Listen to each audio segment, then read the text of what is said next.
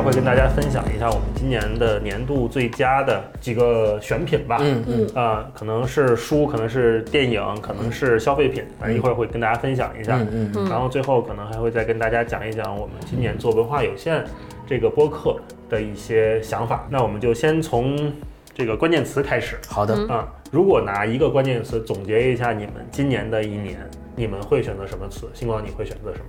呃，我确实回家对这个问题想了很久。嗯嗯，我答案是我会选择“充实”这个词。嗯就看起来比较平淡啊。如果明年问的话，或者去年问的话，也“充实”这个词也能用得上。嗯但是我觉得今年是，嗯，更贴切的用这个词。为什么呢？呃，读书上今年确实买了不少书，然后也读了不少好书，然后包括今年我买了几套漫画儿，啊、我在家读的都挺津津有味儿，觉得自己读的挺高兴，有收获。对我觉得这个比较充实。然后另外就是，呃，看戏。就是平时看话剧、音乐剧、舞台剧各种剧，我统称为看戏。那今年一共看了一百零七部戏，嗯，对，然后这相当于三天一部戏啊。就基本上是一周五十二周的话，一周大概两场，对，哦大概一百零七部戏。然后每一年其实我都会把这个戏做一个盘小盘点。嗯今年的最后一天，我也会把今年我整个这一百多部戏做一个盘点，然后我会用自己的标准给一个评分。到时候我我也会把它发在那个文化有限微博上。然后如果大家对这个事儿也很感兴趣的话，欢迎大家关注文化有限微博，嗯然后我们一起来上来就是一个广告。对我我们可以一起来探讨这个事儿啊，一起来聊聊看戏的事儿。嗯然后另外一个就是，还有一方面就是看电影儿，看电影儿也是，看电影儿我虽然没有详细的统计过，但是肯定不会比看戏的数量少，因为基本上也是嗯每周或每两周都会去电影院看。基本上不跟家待着，我觉得，你要不然哪有那么多时间？对，就一个人嘛。嗯对，然后呃，旅行，另外就是旅行，旅行今年盘了一下，去了几个地儿。春节的时候去了中国冷极，零下四十度，然后去了美国西部自驾，然后去了嗯沙巴去学潜水，然后去那个广东去专门去吃吃吃，然后还去了高加索，就是格鲁吉亚跟阿塞拜疆这两个地方。嗯对，嗯旅行也是很充实。文艺青年的标准生活。嗯，这几方面盘下来之后，给今年的一个关键词就是充实。嗯，听着是挺充实的，钱也没少花。怪不得你找不着对象，因为你时间也没往这上使，对钱也没往这上使，都花自自己这儿了。对，怪不得你找不着对象。超哥，你的关键词是什么？我那天想了一下，刚才星光讲的时候，我还在想，就是其实那个词不太合适啊，但是我就实在是想不到更合适。我我想了一个词叫“怂刚”，就是怂，我一我其实一直都挺怂的。以前跟人聊天儿也是，就是如果我呃聊起来三句判断说，哎我我他跟我的想法不一致，我就会不说了，我就觉得哎我们不是一路人，我不说了。然后包括做事情也是，我会试着跟别人做一段时间，哎突然发现说啊这我们俩三观不一致，或者大大家对这个事情的理解不一致，我也就不做了。嗯但是很少有那种坦诚的或公开的，我们俩聊一聊啊。我就是之前呢，我一直觉得这个是还还可以，就是没有对这个事情进行自我观察。嗯，后来从今年开始呢，就是以前我都觉得说，我之前我觉得我的底色也是挺消极的，因为我一直认为人和人本质上可能就是不可沟通的。嗯嗯我认为大家就是，比如说三观上啊、观点上，就这些东西是有好多，比如背景啊、经历啊组成的。他不同意你，也并不是说我们双方沟通或者一个辩论就能解决的事情。所以我想的办法就是不不不解决啊，或者就把它放过去。然后整个今年呢，我我就做了好多这方面的突破。我觉得。年龄这么大了也不能这样，对吧？嗯就是其实大家之前都说走出舒适区，我理解走出舒适区就是以前天真的以为就是说，哎，刻苦一点，勤奋一点，不要让自己那么懒。嗯。后来我发现这个走出舒适区呢，它其实的范围没有这么简单，你要刻意去做一些呃，其实是自我的一些突破。今年就是尬了很多事情，很多行业，我和我朋友一起合作一款鞋，嗯然后我在好几家公司其实是当合伙人，想要做一些事情，呃，聊自己我该挣多少钱，或者就是我该得到什么。我以前是非常羞于跟人谈这个，嗯啊、没法谈，就说哎，你反正你就看我能力给吧。啊对我以前就是非常难以做这种事情，但是今年我就做了一下尝试。嗯，然后哎稍微沟通一下，当你说出之后，发现好像这个事儿也没有那么难。但是所谓叫怂刚呢，就是其实他还是就是没有离开我的这个怂的底色，就是你心里边还是抱持着说，哎呀，就别做太大，嗯，不要有太大的希望，嗯可能还是不行吧，嗯，就是还是有这种这种情绪在。但是我觉得就是这个改变嘛，就得一点点儿先走，嗯、先从怂刚起来。我的关键词是习惯。我今年大概养成了几个比较好的习惯。嗯，首先养成了一个运动减肥的习惯，嗯大概瘦了十几斤，非常明显，非常明显，嗯因为我们每周都会见大一老师，嗯每对每周都会觉得对会比上周有更加精致的这个谢谢进步，对对对 对，然后另外就是生活习惯，我觉得自己也更规律了一点。嗯就是我每天上班下班时间都很稳定，嗯我一般就大概早上八点起床，然后八点半左右出门，到公司九点半，然后工作一天，然后六点半就准时下班。嗯啊，因为之前咱们都有这种工作经历嘛，嗯都经常是很多公司，比如创业公司是愿意提倡这种加班文化，嗯或者是大家来的晚走的晚。啊，嗯那天我跟我们一个同事聊，那个同事说说大一觉得你特别有那种就是过生活的感觉，嗯然后我说为什么呢？他说就是你每天特别规律嗯啊，就是早上因为我去的公司我算很早的，嗯就一般我到公司的时候公司也就俩仨人可能左右。然后我走的时候，公司可能还没人走，嗯 但是我因为就工作时间到了嘛，我就就很坦然的，我就我就可以下班，嗯也挺好的。我觉得是一种挺好的认可，是我还挺开心的。嗯然后呢，还有一个习惯就是养成了一个每天读书然后记笔记的习惯。嗯，那天我整理了一下，我这一年大概记了可能得有十几万字的读书笔记。哇，嗯，然后我觉得还挺好的。我的关键词可能是习惯吧，我希望能把这几个比较好的习惯保持下去，然后二零二零年也养成一些，看看能不能有更好的习惯，新的习惯新的习惯。对嗯对。对，就是大一不是讲的习惯嘛？嗯。我觉得我是今年还有一个自觉，就是慢慢开始试着接受自己，一个是预设，就可能我这辈子就是个普通人。嗯。就有一次我们在那儿聊天儿，就是清华的一个师弟是博士生，然后他去了一个特别大的一个就是世界前 top 五的咨询公司，嗯，然后呢他在那边工作，就是他是一个清华的博士，但是他可能在他们 team 里边是学历最低的，就他们那儿全部都是哈佛、Stanford 的这种世界名校的一些学生，因为他是个新人，做的东西也不是很顺手，然后可能会给 team 里呃惹了很多麻烦那就是拖了好多进度。然后他的一个以前的在这个公司也是他的一个师兄跟他说，说你要习惯这个公司就是不太喜欢笨人。然后他就特别挫折，这可能是他人生中第一次发现自己在一个群体里边不是最出色，不是最杰出的。要接受这个现实对，他说，他说我那个时候就有一种无力感，一下子想到了我自己，就是其实，在内心当中虽然不表出出来，但是内心当中还是觉得说我可能跟别人不一样，我可能在这个地方就是比别人杰出。但是终于听完他的故事之后，我跟他说，我 说我们要学习，就是你要想到你之前所的取得的所有成绩，可能就是幸运。你就是上了个班儿，你也不要想我能创造什么，我的人生能不能改变多少人，或者说我能不能实现财富自由，这些都不要想，这也不是你能决定的。你就是一个普通人，找了一个工作，只是这个工作对你来说自由度更大一些，发挥的空间更大一些。至于能得到什么，就不要想，你就是个普通人。年底给自己都松松绑，我觉得。对，嗯对，是超哥说这个也是，我也深有同感。就我，我是今年特别感觉说，也许是因为整个就不太景气的原因，各种比如说又裁员啦，然后又各种公司什么创业失败啦，倒闭了各种消息都这种满天飞。所以我自己的感觉就是，以前年轻的时候老觉得我将来一定要做那个改变世界的人，现在觉得，不被世界改变已经很不容易了。就现在觉得你你能坚持到不被世界改变已经很不错了。对嗯，说越说越丧啊！我们说，来，我们说说今年特别遗憾的事儿。接着你这个话题往下聊啊，今年有没有什么你觉得特别遗憾或者是没做成啊？如果是再来一次的话，你会想怎么改进改进的事儿？超哥有没有？对我今年其实呃不是说没做成一件事儿，只是在一个方面挺遗憾的，嗯，就是我我其实今年就少看了特别多的电影哦，啊，特因为有铁别多的。锤了是吗？对，一是有铁锤，就一开始小的时候看看孩子，后来就是因为忙各种乱七八糟的事儿，嗯嗯，就是我有一个特别好的朋友，之前来过咱们节目米娅，因为我们都是做营销和市场的嘛，他就说，其实有的时候知识是在别处。就比如你天天看那些什么如何提高市场曝光率的什么三个方法，如何写文案的六个技技巧这些东西，真的你不如去看一个书、看一个电影、看一个展览，你的那个感知丰富了，你可能能想到的东西，你的创意的边界就会更大。嗯，对我可能比较遗憾的是，今年在这种就是娱乐方面投入的时间。就是比往常更少一些，我今天遗憾是玩的太少。对对，特别不开心啊。嗯，星光你呢？呃，我今年的遗憾其实就是我有亲人去世，我奶奶去世了。哦，对，这个对我来讲是一个比较大的遗憾。而且这个遗憾，遗憾在哪儿呢？遗憾在虽然我从来可能没有表达过，也没有说过，但是我内心深处是我曾经无数次的自己想过，在我奶奶走之前，我能让她看见我有另一半，或者是我能让她看见孙媳妇儿。嗯，对这个，但是呢，很遗憾就是他今年。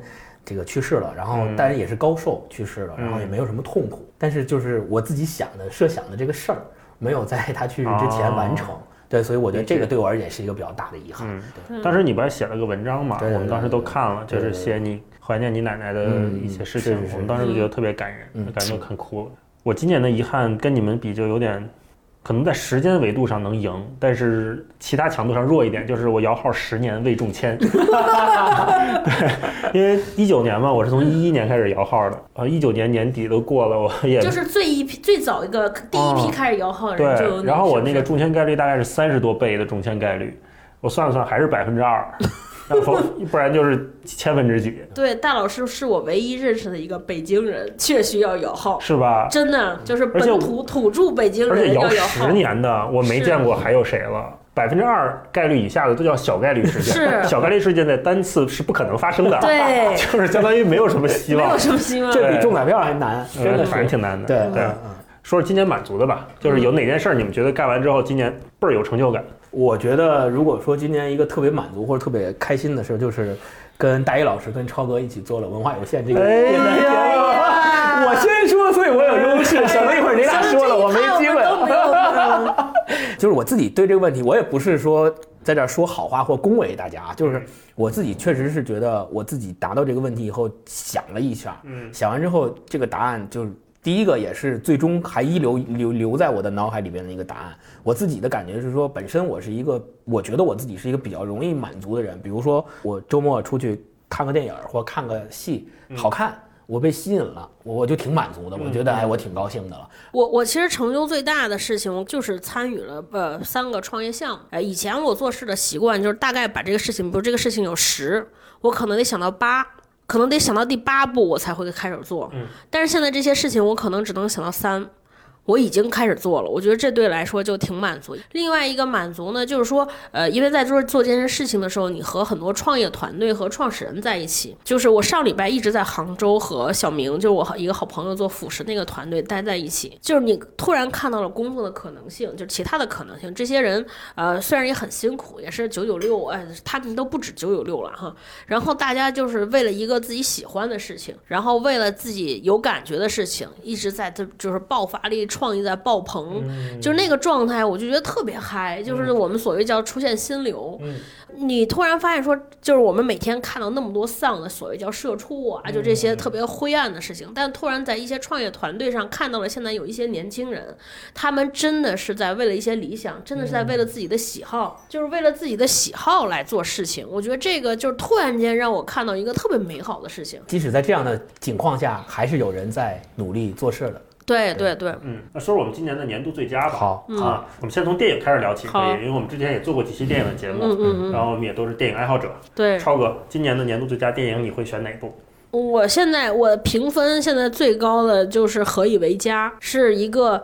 呃，是黎巴嫩的电影吧？啊，具体的信息我其实不记得，因为我这个人记这些细节不太行。就是大故事，就是讲了这些难民在另外一个国家，然后由一个大概是五六岁的小孩在照顾一个小 baby，因为难民潮的在大背景下，他们去了另一个国家，然后因为生了好多孩子，然后就是哎，反正他这个大背景很大吧。包括后边我推荐书也是这样的，我觉得这是今年我美学上的一个变化。嗯，就是以前我觉得。就在看这些电影之前，你觉得呃自己所有涉猎的范围虽然看的东西也不少，可是我觉得它在美学上都是一种，就是你不能说叫什么小布尔乔维亚式的这种矫情也好，还是怎么样也好，但其实我觉得感知上差不多，它都是那种关于自我的内省啊，关于自我的探，它它它都是向内的。嗯，然后突然间有一些东西让你明白了，说这个大时代在发生什么，就是你的所谓的那些你的小悲痛、你的小创伤，那个东西是有多微不足道，在整个人类历史上多微不足道。反正我觉得，无论是看书也好看电视也好，就是你要是获得那种你之前从你的生活中不可能触及到那种感受，嗯。就我现在，比如说我现在看了好多就是书也好，包括微微信朋友圈的文章也好，我也会有这种喜怒哀乐的变化，但它那个维度是一样的，就是几乎上没有什么特太大的，就灰度空间不是很大。嗯嗯嗯，对，就是就是你太久没有见过那种时候，就如果你每天只记到这些，我觉得就是它会变得有一点点麻木，就是那种悲悯心什么都没有。我感觉人到中年，自己的感官有的时候会打开一点。是嗯，星光你呢？我那我先说，我先说，可能你就没有了，但也不一定啊。我今年的年度最佳电影我给《复联四 》，不要嘲笑我啊！我跟星光都是复联的这个忠实的粉丝啊，然后《复联四》也是我们俩一块儿，还有霹雳，我们三个，我们两口子带着星光，我们去看的零点的首映，这个也是我们当时觉得期待已久的一件事儿，就是我跟星光，我们俩经常就是俩人私下聊，就是。复联四，哎，要定档了，哎，预告片出来，然后我们就第一时间一定要给对方发，或者是有什么新的物料出来了，或者有什么新的泄密预告片出来啊，一定要看谁先给对方发为为胜。那个电影都看过很多遍，之前前作也看过很多遍，然后很多梗我们全都知道。在讨论这个过程当中，我们俩是非常有的聊的。这次复联四也相当于是漫威宇宙这个十年，从零八年的钢铁侠第一部开始，到复仇者联盟四最后一部结束，漫威电影的第一阶段十年结束。我发现十年过去的真的好快啊！就是你想十年这个维度，在我们的人生里面有几个十年？我还是把最佳电影给复联四，只是从个人的经历角度来投的这一票。嗯，星光你呢？嘿真的是你说完了我就没得说了。我本来那个也是把这个最佳电影给的《复联四》，但是但是我我想补充一点呢，就是刚刚大一说的，我都特别赞同。然后还有一点就是，其实它《复联四》是一个十年的一个句号式的一个里程碑式的终点，它也不是终点，就是里程碑式的这么一个集大成之作。在这十年的过程当中，我们自己也在成长。然后上礼拜的那个呃外媒是哪家？时代还是哪家发布今年的？哎，那个 Google Google Google 今年的年年度度关键词年度关键词就是英雄。啊，对，所以也是跟这个《复联四》在今年上映是有关系的。大家在 Google 上搜索最多的也是“英雄”这个词，嗯就是所以说在这个特殊的时间段内，可能因为不是有一句话，不知道是戏言还是什么，大家讲，二零一九年是前十年里最差的一年。然后是后十年最好的一年，嗯所以也就意味着我们如果这事儿是真的话，那我们站在二零一九这个时间节点上，我们其实是站在一个往后看，就是一个坡的最上面，嗯我们下面就是一直在要走下坡了。嗯所以《复联四》这个电影出来之后，其实对我们来讲是一个比较有象征意义的事儿。嗯嗯，这是一个。然后刚大一说完之后，我确实没说，然后我赶紧又想了一个，想了一个就排在《复联四》第二的是什么呢？就是《权力的游戏》那个美嗯剧，也是在今年结束了也。是追了对，也是追了很多年的一个美剧。然后虽然它最后烂尾了，就是我之所以没有把它选择第一个，就是因为它最后烂尾了。但是呢，本质上排除掉烂尾的最后的那一两集，我觉得整个剧和整个所造成的文化也是一个呃非常值得记忆的一个点。包括我们去追这个剧，然后因为种种原因国内看不了，然后我们到各大渠道去下载这些剧，然后还有包括我们最后一季大家呼朋唤友去这个酒馆里面一定要一起把这个戏看完的这种记忆，也是伴随我们一直要伴随我们以后一辈子的啊。哎，那说你们俩就是你们俩就是所所谓时间记忆的事儿，那我还有一个电影，其实就是《爱尔兰人》。哦，嗯，就爱尔兰人呢，就是因为是马丁斯科塞斯拍的，就这个电影里边你能看到很多《教父》啊、《美国往事》啊这些电影的影子，包括演员都是。对，啊，都是这些人演的。就这个电影，其实本身来说，我可能比如说我只能给他打七分儿到七点五分本身啊，但是就这个就是从时间的维度来讲，我觉得这个对我来说还挺值得怀念的，因为其实就只就是是《教父》这种电影，就这部电影才让我明白了，原来这才叫电影，就是电影艺术。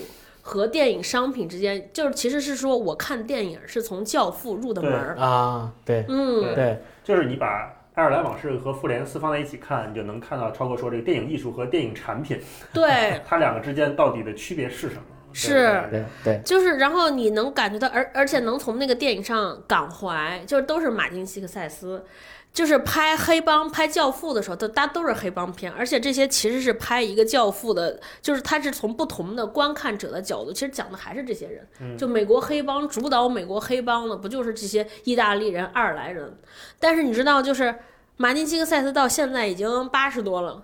就是七十多八十，就这个年龄的人拍教拍黑帮老大，哦和年轻时候拍黑帮老大完全不一样。嗯，到这个时候，那个黑帮老大到最后一个终结点是大家在养老院里边儿，然后有一个对白说说哦，说想让一个人供出来那个人嘛，说呃说说说那个呃说其实他就是想让那个男主角供出来那个呃谁是犯罪分子。被询问的男主角就说说我不是已经说了这事儿是那个谁谁谁谁谁，然后警察说你知道吗？他死了。然后那个男主角是啊被谁干死了？谁干的？然后说是癌症。对，警察说癌症，你就能知道就是哲学意味。对对对，就是其实你会发现，就是一个人的锋芒，在随着时间的变化，或者说他从实际，就是由于他年龄阅历的上升，他对于一个事情的视角会发生非常非常大的是的，变化。是的，是的，说说书吧，如果选一部年度的哦，今天这个节目，我觉得大家都可以大可以相信我们的推荐，就是今天我们推荐的内容和产品，你去看它、去读它或者去买它，我我估计都没什么问题这是年度盘点。啊。那说说年度图书，那我先抛砖引玉啊。我们之前也聊过几本书，但是我今年年度图书想选一本之前没提过的，叫《六里庄仪式》啊。这本书是东东锵老师他写的，他之前是在奥美做广告的这个广告人，也是媒体人。然后这是他的一本叫笔记体小说集。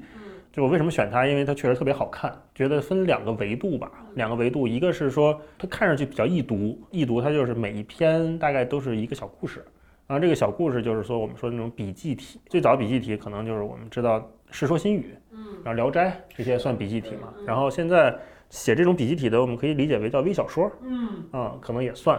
那它这个呢是在唐朝虚构的一个地方，叫六里庄。唐朝在长安城边儿上有一个叫六里庄的这么一个一个庄子，然后这个庄子里面生活着好多人，他们之间发生的小故事，每一则都特别特别短，一分钟看一个，一分钟看一个，就跟嗑瓜子儿似的，特别轻松。然后另外就是它好看，也是说这个设计也挺好看的，然后它用的也都是轻型纸，然后其中它这个故事啊都特别有意思，简单分享两个，有一个比较温情一点的，有一个比较有有意思一点的。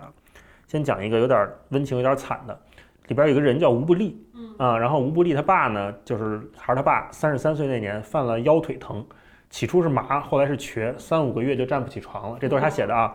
这个吴不利呢又有个表舅，那本来他们两家这个走动不多，但是自打吴不利他爹没法下床之后，这个表舅就常来探望，然后有的时候留下吃顿饭，有的时候看看就走。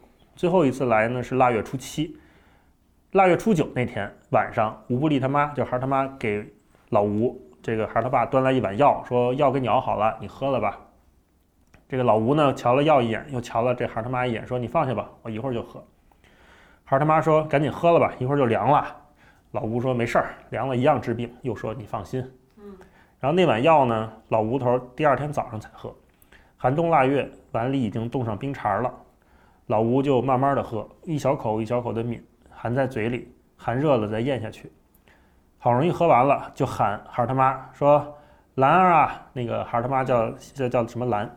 兰儿啊，你过来拿碗吧，药我喝完了。”孩儿他妈走过来说：“非得今天早上再喝，冰凉凉的，喝了多难受。”那个老吴头又笑了，说：“嘿嘿，我怕昨晚喝了，你守着尸首睡一夜，害怕。”又说：“你往药里放他拿来的那包东西啊，我看见了。”孩儿他妈端着手里的碗说：“那你还喝？”老吴又乐了，说：“喝呗，你放都放了。”啊，就这么一个故事，就是它每一篇都是这么大概，这个算长一点的故事了。我不知道大家听的时候有没有注意一个细节，其中就是，呃，吴不利有个表舅，表舅老来，以前走动不多，自打下不了床了就常来探望。就是其实那个药是表舅放的，对，而且这个表舅，跟他媳妇儿有一腿。对，是跟孩儿他妈有一腿，但是这些都都没直说。对对对，啊、我第一次看这个故事的时候，我是被后面那个给打结尾打动的特别厉害，所以我前面就划过去了，没注意。然后今天不是要聊这个书嘛，然后我又重新看了一下，发现这些细节特别的戳人嗯啊、你稍微不注意，你你就过去了，但是你仔细再回来看的时候，你能感觉到为什么是这表舅腊月初七来的，腊月初九走了之后，孩儿他妈就弄了一碗药，啊给这老吴头喝了。说一个稍微轻松一点的，也特别有意思。他说当时六里庄边上有一个叫平康坊的一个妓院，然后有那么一段时间呢，平康坊的姑娘们流行在大腿内侧纹身，纹上一些诗词佳句、名人新作什么的，能说是能吸引消费者。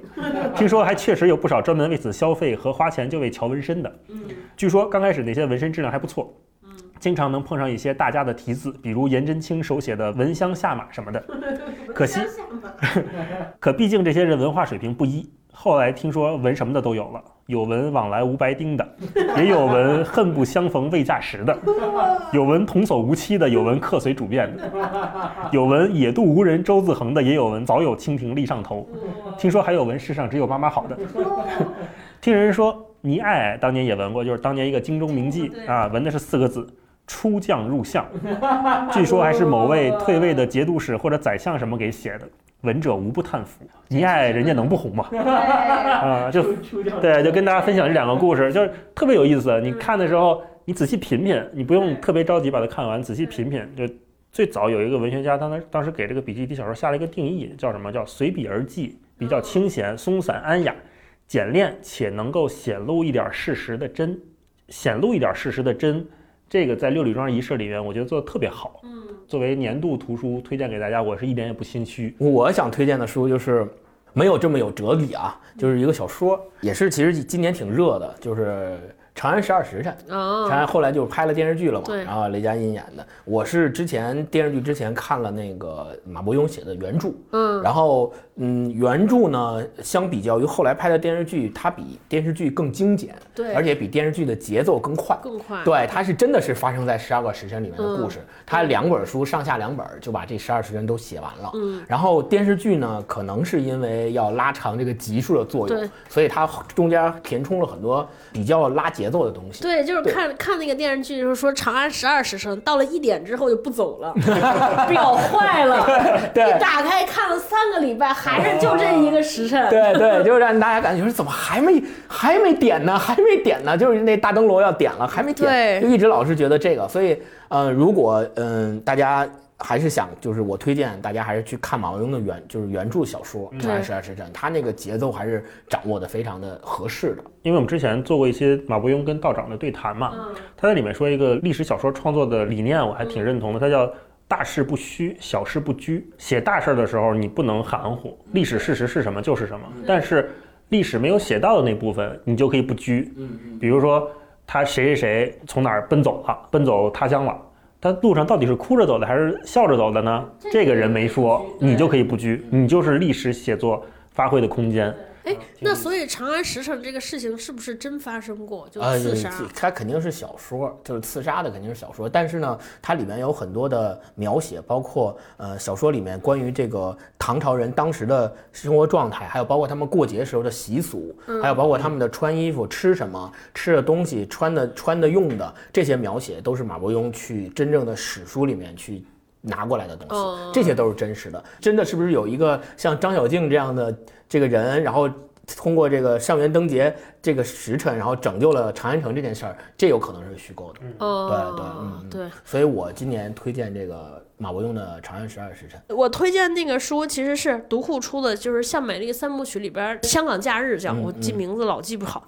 那个向美丽这个人呢挺有意思，她其实是个美国记者，最耳熟能详的作品是《宋氏三姐妹》。《香港假日》呢是写到当时日军侵华，然后他们就是为了躲避战乱跑到了香港。为什么叫香港假日呢？香港当时还是呃英租界嘛，呃就是被英国占领，就好多呃在那个岛上有好多英国军人，那个军人呢。其实是从二战战场上回来，以为说我来香港度个假就走的，结果赶上了日军侵华，香港陷落了，所以那个假日就过得极其漫长。他们是来度假，结果其实就被困在岛上了。嗯嗯，它其实也是日记体，然后它里边的这个第一这个女主角的身份呢，其实就是向美丽本人。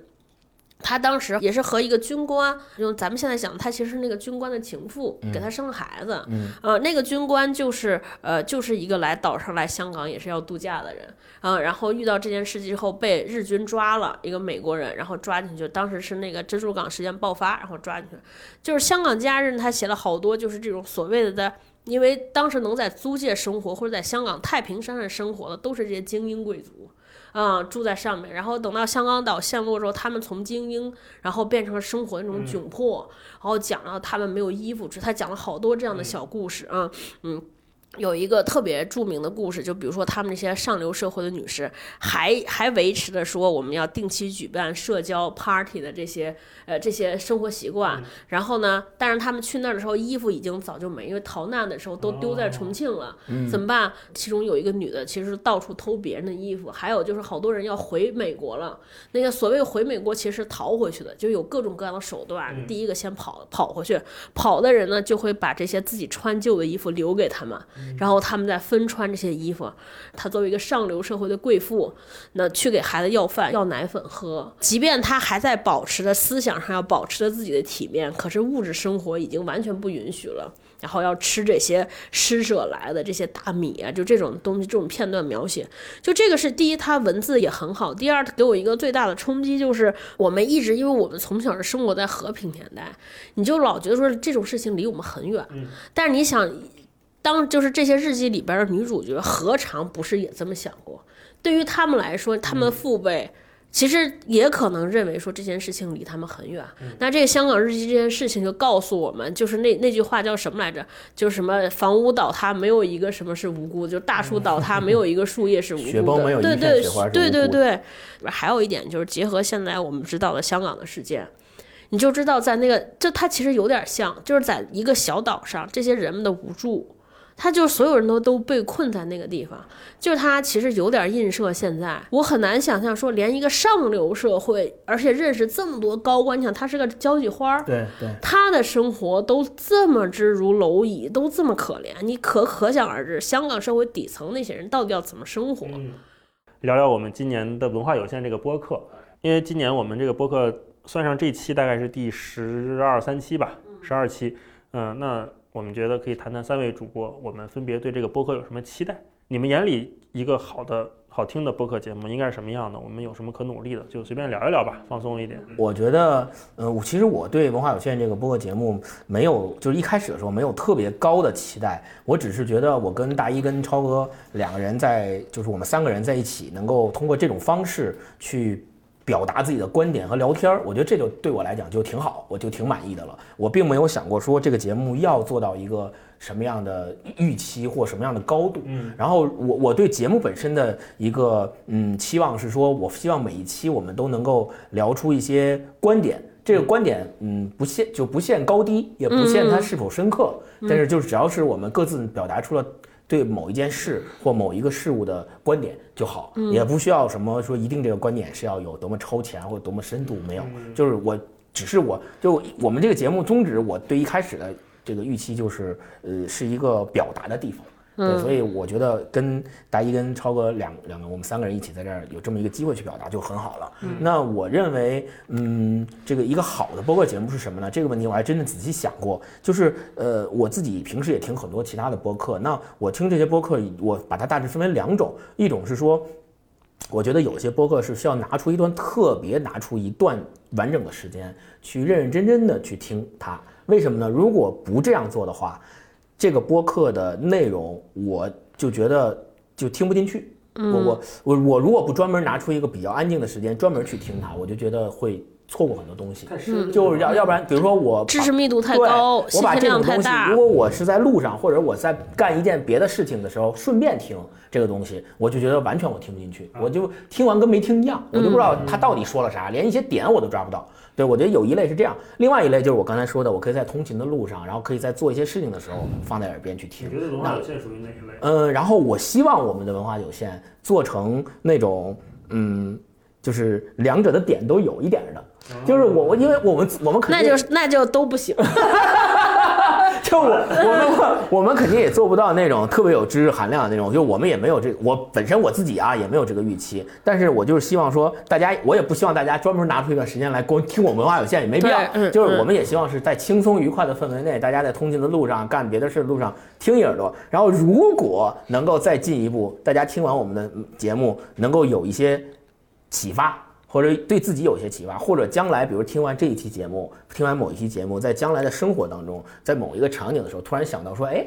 说他们好像说过一哎，他们好像说过一个这个事儿，嗯然后里边提到了某本书，或者里边提到了某句话，我现在还记着。嗯我觉得这个就是对我们最大的褒奖，也是嗯我自己我自己认为的一个最大的预期。嗯，超哥呢？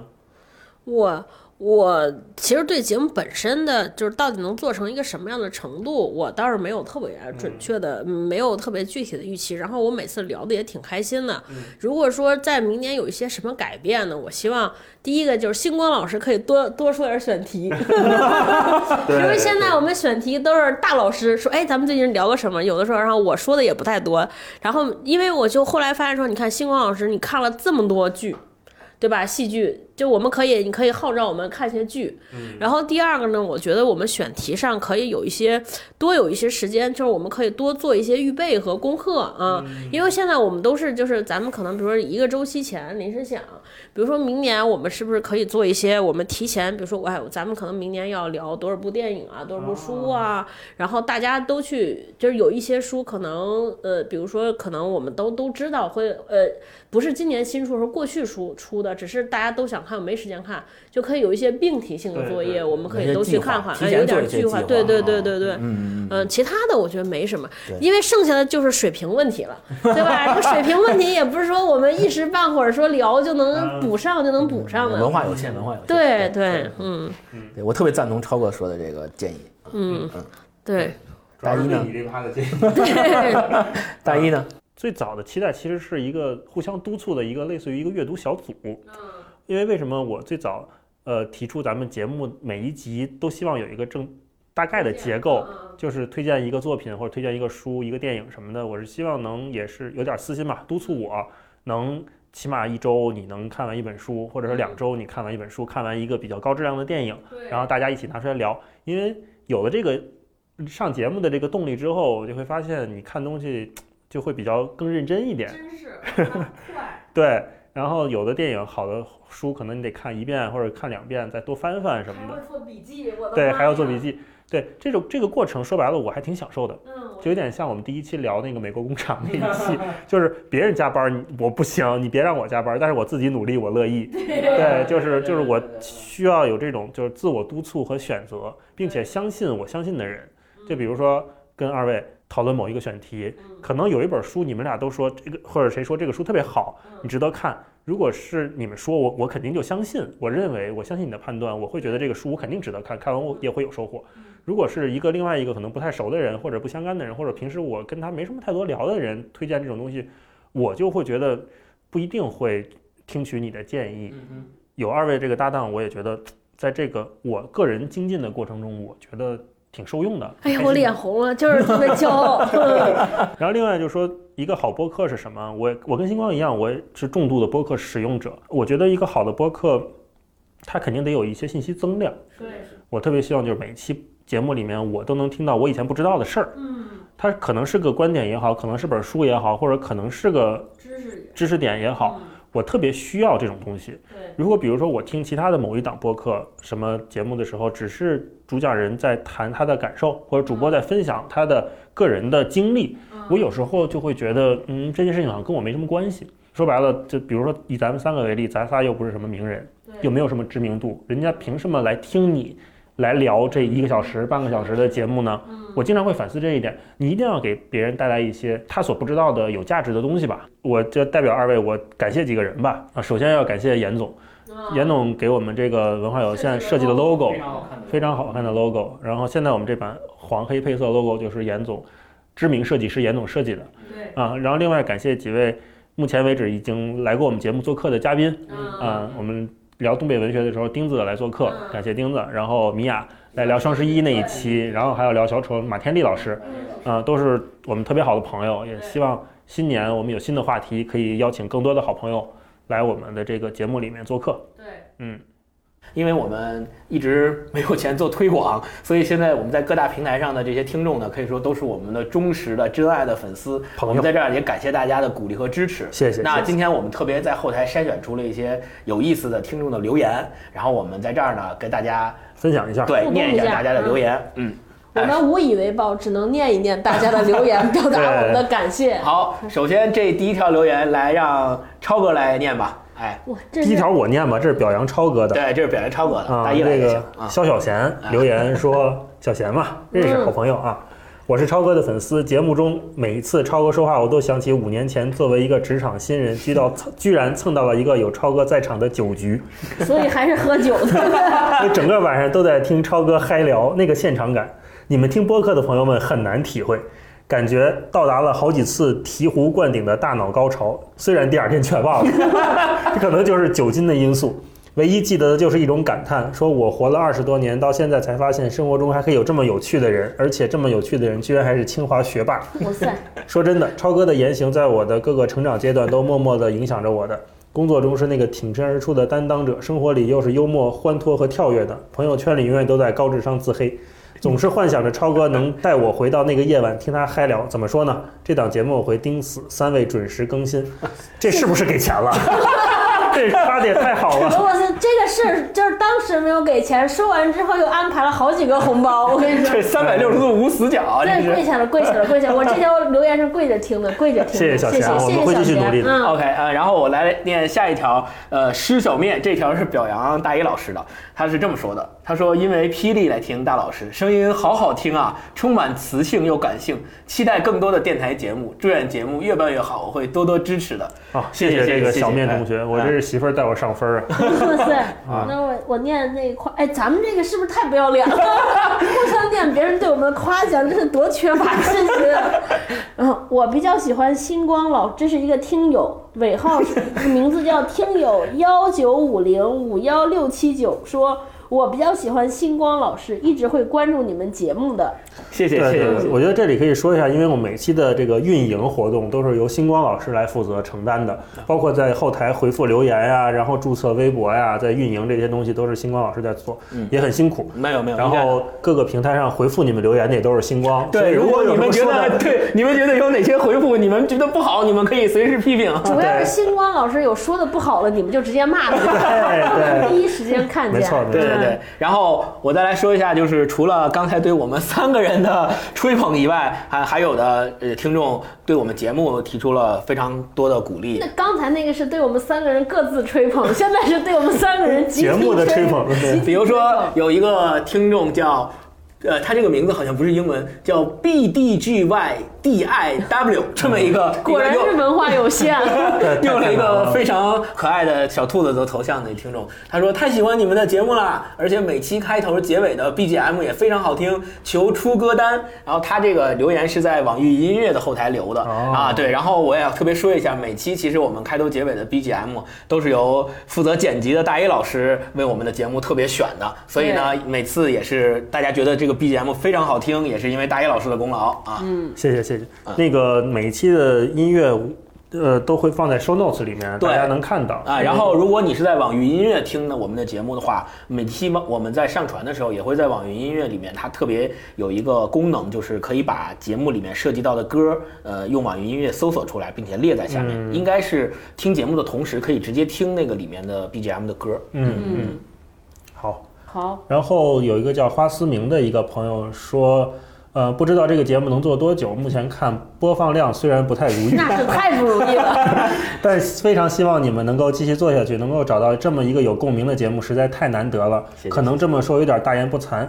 未来某天，若因为播放量持续低迷，然后（括弧乌鸦嘴呸呸呸） 而丧失继续播下去的热情，请记得还有个听众在巴巴的等着更新，他甚至愿意付费听，谢谢。啊，哇哎呦太这个感动了太感动了。这条留言是膨胀了。对对，我是在后台看到这条留言以后，真的是特别感动。对我们为有这样的这么支持我们的听众感到特别的欢欣鼓舞。对，就是只要你一个人愿意听，我们可我们就以永远继续做永远对录下去。对对对好的。然后当然了，在听众里面也有很多对我们的节目，呃，就是因为我们做了十期节目，然后每一期里面都根据某一个话题，我们谈了很多东西，然后也有很多听众对某一个话题特别有启发。比如说听友一九五零五幺六七九啊，又是你啊，他说很喜欢这个节目，之前听了一遍，今天又把纪录片看了又听一遍。他是这个条留言是放在我们第一期谈美国工厂那一期节目里面的，对。但是这里得说一下，美国工厂那一期在喜马拉雅因为不可抗力原因就无法显示。对，对我是好像被下架了，但我现在不知道现在能不能听到了啊。所以，但是在其他的平台，如果大家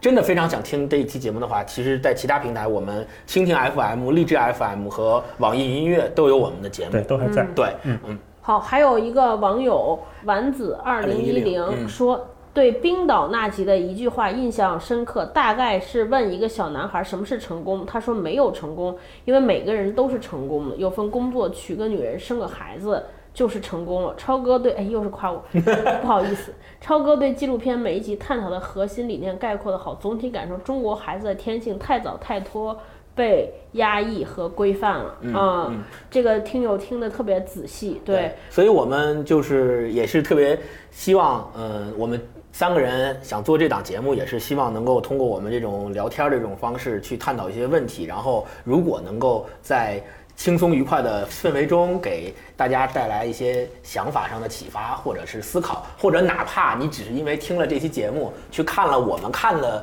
书或看了我们看了的电影，那我觉得也是我们对我们的一个很开心的一件事儿认可，对，很开心，对，嗯。就是我们说的结论并不重要，然后呃呃，我们什么都不是，我们说的什么都不是，但是我们希望大家，我们谈的这个话题能给稍微给大家稍微开拓一些眼界，对，让大家能知道一些别的好玩的事儿就可以了。对你们可以就不用听我们说过的话，但可以去看看我们看过的书或者对看过电影对，而且我们说嗯。的有一些观点可能也会存在一些错误，而大家希望大家也能够说不是偏听偏信这种，对，这也是我们一直提倡的嘛。嗯。对。好，然后我们看下一个，特别热情。呃，这个瑶瑶。瑶瑶她说，呃，在他乡的童年这期节目下面的留言是我正好现在在备孕，和老公一起看这个纪录片，希望能做一对儿好父母。育人先育己，这句话太对了啊！对了，《书店日记》这本书我也买了，正在看，谢谢推荐，也谢谢你对我们节目的关注和鼓励。OK，嗯，有一个朋友叫听友一九三九二七七四九，